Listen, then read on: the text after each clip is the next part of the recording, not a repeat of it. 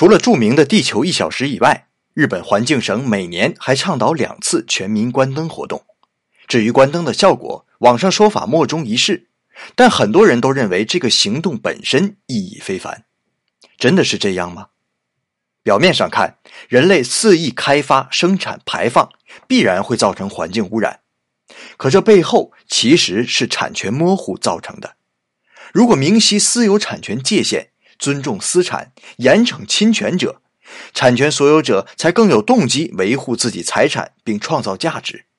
自由市场会终将选择高效节能，让各方面调节到相对理想的状态。所以，只有关注人类自身权利，才能真正保护环境，保护人类本身。与此相比，全民关灯除了让参与者有道德提升的错觉外，几乎毫无意义。有